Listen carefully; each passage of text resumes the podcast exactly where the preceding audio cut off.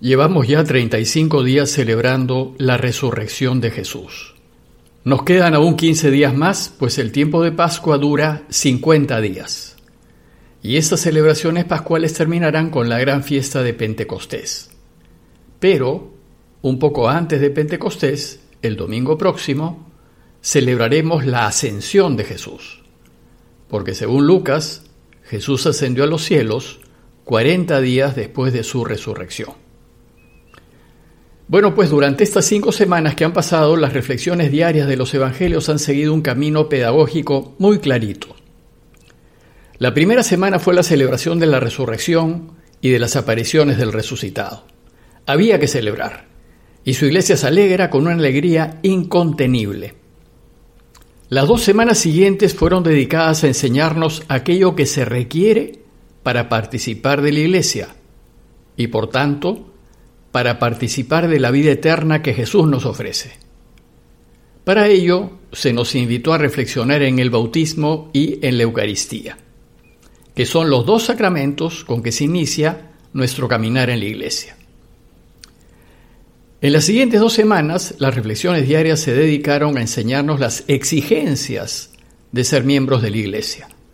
Si queremos ser miembros de la Iglesia y alcanzar la vida y felicidad que Jesús nos ofrece, debemos llevar una vida ejemplar, recta, justa, honesta. Finalmente, esta sexta semana de Pascua que empezamos ayer está dedicada a dos temas principales. Primero, a anunciar a los suyos la venida del Espíritu Santo, que es el regalo que les dejará al partir de vuelta al Padre. Y segundo, a animar a sus discípulos ante la inminencia de su partida. El texto de hoy es de Juan 15, 26 al 16, 4. Se los leo. En aquel tiempo dijo Jesús a sus discípulos, Cuando venga el defensor que les enviaré desde el Padre, el Espíritu de la verdad, que procede del Padre, Él dará testimonio de mí y también ustedes darán testimonio, porque desde el principio están conmigo. Les he dicho esto para que no se escandalicen. Los expulsarán de las sinagogas. Más aún, llegará la hora en que quien les dé muerte pensará que da culto a Dios. Y esto lo harán porque no han conocido ni al Padre ni a mí. Les he hablado de esto para que cuando llegue la hora se acuerden de que yo se lo había dicho. El relato que les acabo de leer nos advierte lo que sucederá cuando Jesús parta. Y sucederán dos cosas. Primero, les anuncia que les enviará el Espíritu Santo, que es el Espíritu de la verdad. Y segundo, les anuncia que ellos, sus discípulos, tendrán problemas por decir la verdad.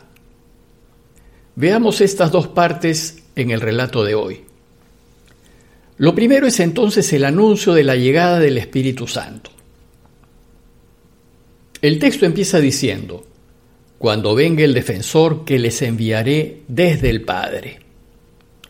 Vimos en la reflexión de ayer que el defensor que vendrá es el Espíritu Santo.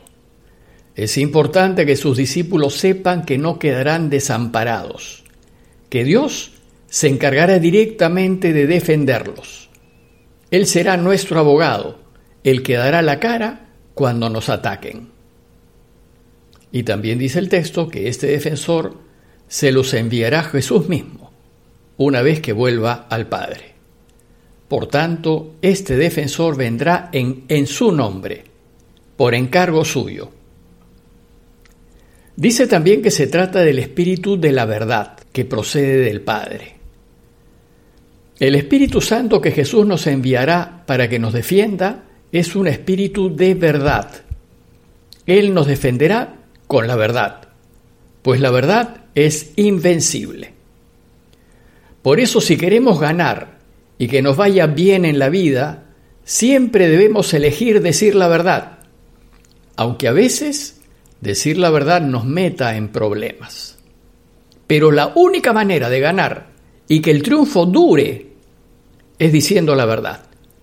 Porque recién entonces el Espíritu de la verdad nos va a defender.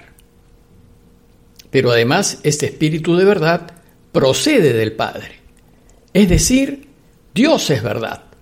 Y lo que Jesús nos envía es el mismo Espíritu de Dios, es decir, la verdad misma. Más adelante la Iglesia entenderá que este Espíritu de verdad es Dios mismo. Por eso afirmamos que creemos en un solo Dios, que es Padre, que es Hijo y que es Espíritu Santo. Es decir, que es verdad. Pero esto no lo entienden los que son del mundo los que siguen y se rigen por los criterios del mundo. Por ejemplo, recordemos que cuando Pilato estaba cuestionando a Jesús, antes de mandarlo a crucificar, Jesús le dijo, He venido al mundo para dar testimonio de la verdad. Todo el que es de la verdad, escucha mi voz. Y Pilato le responde, ¿y qué es la verdad? Como diciéndole, ¿de qué me hablas? La verdad es relativa. Yo la hago a mi medida. Y Jesús se quedó callado. Porque la verdad es absoluta. Porque es Dios. Es verdad que moriré. No es relativo que moriré. Bueno, pues este espíritu de verdad que dice solo verdad, dará testimonio de Jesús. Dice Jesús, Él dará testimonio de mí y les dice también, y también ustedes darán testimonio, porque desde el principio están conmigo. Es decir, ustedes ya han aprendido que hay que vivir siempre en la verdad, que ninguna mentira, por muy pequeña o blanca que sea, es aceptable. Ninguna. Siempre hay que decir la verdad, porque la mentira nos pone en la oscuridad, nos aleja de Dios. Esto nos lleva a la segunda parte del relato de hoy. Si nosotros elegimos seguirlo y elegimos decir siempre la verdad, tendremos problemas. Por eso la segunda parte del relato dice, les digo esto para que no se escandalicen. Escandalizar es un verbo griego que expresa esa sensación que uno tiene cuando le quitan el piso. Por eso escandalizarse indica más bien asombrarse, sorprenderse, desconcertarse. ¿Y de qué se pueden escandalizar o sorprender sus discípulos? Jesús les advierte que no deben sorprenderse si, por decir la verdad, tienen problemas. Más aún, les advierte que los tendrán. Los expulsarán de las sinagogas, les dice bueno, pues Jesús y todos sus discípulos fueron judíos practicantes. Iban a las sinagogas para aprender acerca de la ley de Moisés, practicaban sus ritos y oraciones y observaban sus leyes, como por ejemplo el descanso del sábado. En los primeros años de la iglesia, el grupo de Jesús, todos judíos, se distinguían de los demás judíos porque afirmaban que Él era el Mesías y que había que vivir según su camino.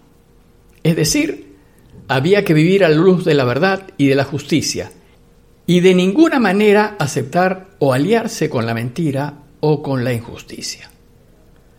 Bueno, pues el resultado de la postura cristiana fue que los del mundo, los que viven según el mundo y que habían invadido la religión judía, así como hoy, que hay muchos que se dicen católicos, incluyendo a autoridades de la misma iglesia, que no viven según los valores cristianos viven según los valores y los criterios del mundo.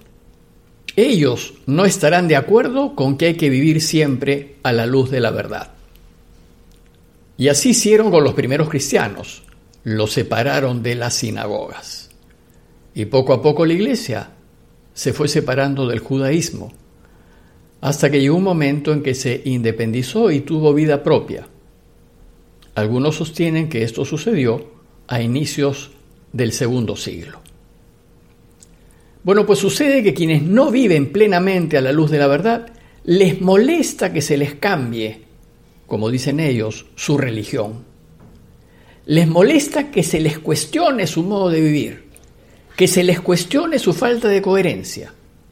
Y entonces rechazan al cristianismo o rechazan a la iglesia que pide coherencia. Y dice Jesús, Llegará la hora en que quienes les dé muerte pensará que da culto a Dios, porque están invadidos por los criterios del mundo y van a creer que están haciendo lo correcto.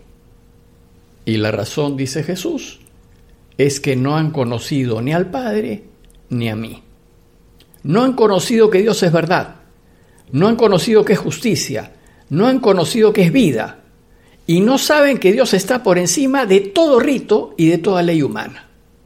Jesús concluye su enseñanza diciendo, les he hablado de esto para que cuando llegue la hora se acuerden de que yo se lo había dicho. Es decir, tomen nota y no se sorprendan que cuando vivan en la verdad tendrán problemas. A manera de conclusión, los invito a revisar nuestras vidas y a preguntarnos, ¿el Espíritu de la verdad que Dios envió a los suyos vive en mí? En todo lo que hago, hasta en lo más pequeño, siempre digo la verdad. ¿Es vivir en la verdad lo que funda mi vida?